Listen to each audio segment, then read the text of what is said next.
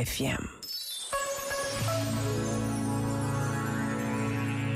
Facilidade com que hoje comunicamos uns com os outros é um bem extraordinário.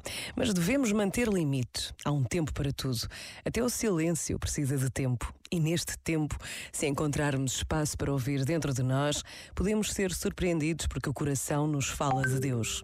Por vezes, basta a pausa de um minuto para se revelar este desejo que habita toda a humanidade, o do encontro pessoal com Deus. Pensa nisto e boa noite.